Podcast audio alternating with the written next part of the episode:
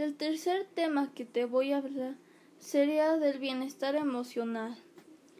Se refiere a, tus sentimientos, cómo reconocerlos, expresarlos y,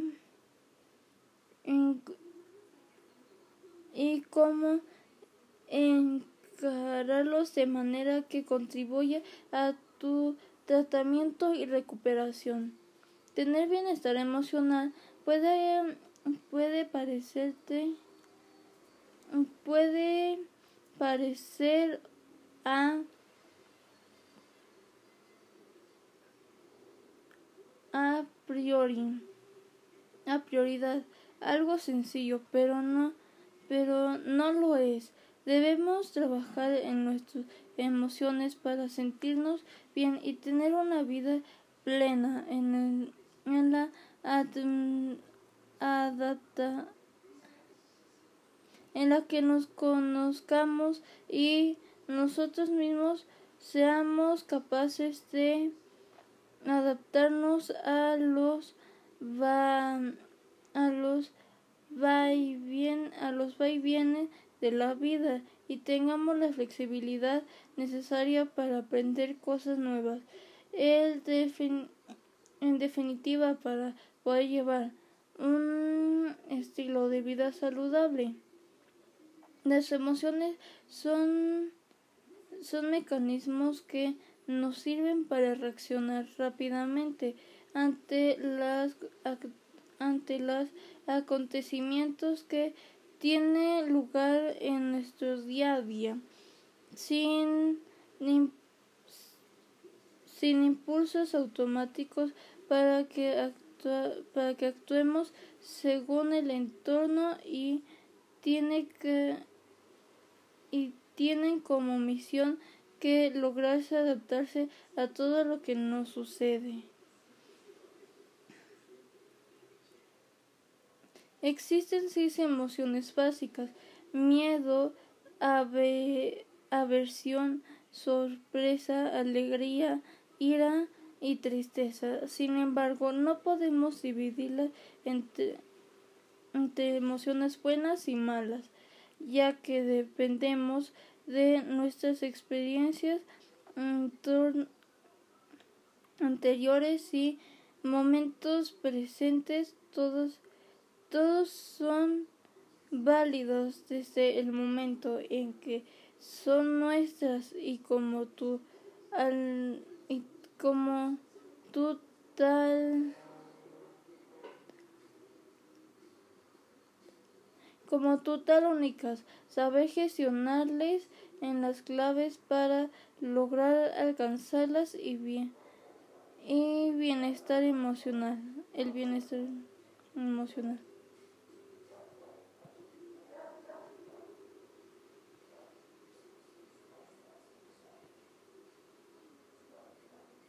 Debemos trabajarlas mediante herramientas para sentirnos para sentirnos mejor de eh, para sentirnos mejor con nosotros y con los que nos rodean.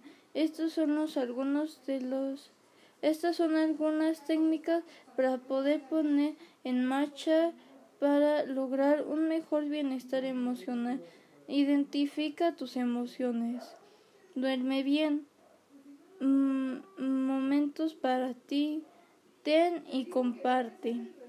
Disfruta de las cosas cotidianas, libera energía y estrés. Vive el presente. Sea agradable y generoso. Pida ayuda cuando lo necesites. Sé agradable y generoso. Ámate a ti mismo.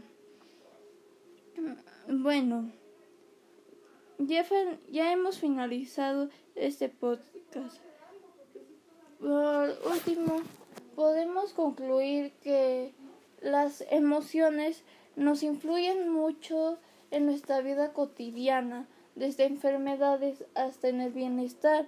Entonces, mm, como que debemos estar bien emocionalmente y físicamente y no estar enojados con nosotros mismos, sino estar como respetar nuestro cuerpo y pues sí, nada más. Ya mi conclusión y gracias por este podcast. Del segundo tema del que te voy a hablar sería de los trastornos emocionales. Es una alteración sostenida de tipo de emociones cognitiva y o de comportamientos en que quedan afectados por, por procesos psicológicos básicos como la emoción y la motivación, la cognición, la conciencia, la conducta, la perspectiva, la sensación, el aprendizaje, el lenguaje, etc. Estos sentimientos dificultan que la persona se adapte al, al entorno cultural y social en el que vives, lo que puede provocar alguna forma de manera subjetivo. Pero, pero a veces es fácil establecer una causa efecto en la aparición de una enfermedad mental.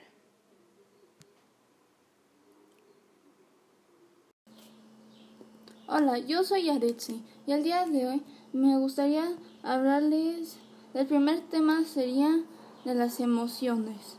Una emoción es una alteración de ánimo producida o producido por un sentimiento de la persona pero te estarás preguntando, entonces, ¿cómo se crean los sentimientos?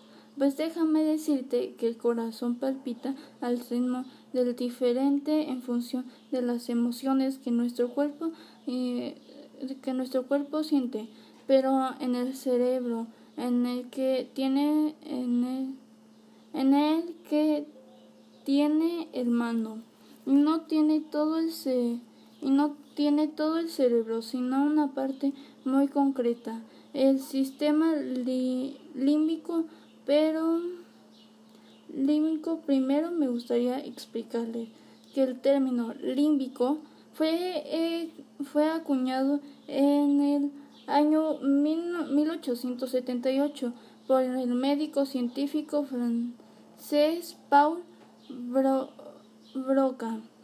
Paul Broca designó una área del cerebro, mm, tres estructuras, tres estructuras cuya frecuencia está compuesta de tres, de tres instructoras cuya función está relacionada con el aprendizaje de manera y, la y las respuestas emocionales. Esta situación está situado justo debajo de la corteza cerebral y está fomentado por el, por el tálamo, el hipotálamo, la amígdala, el cerebro y la, y la hipocampo.